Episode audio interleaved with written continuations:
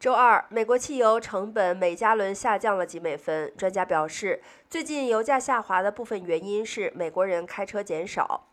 根据 AAA 的数据，周二的全国平均水平为4.32美元，比周一低了3美分，比一周前的平均水平便宜了17美分。一个月以前，平均每加仑4.90美元。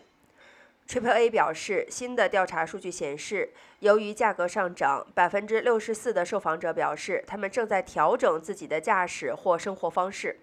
其中近百分之九十的人表示他们开车较少，百分之七十四的人正在结合差事以减少行程。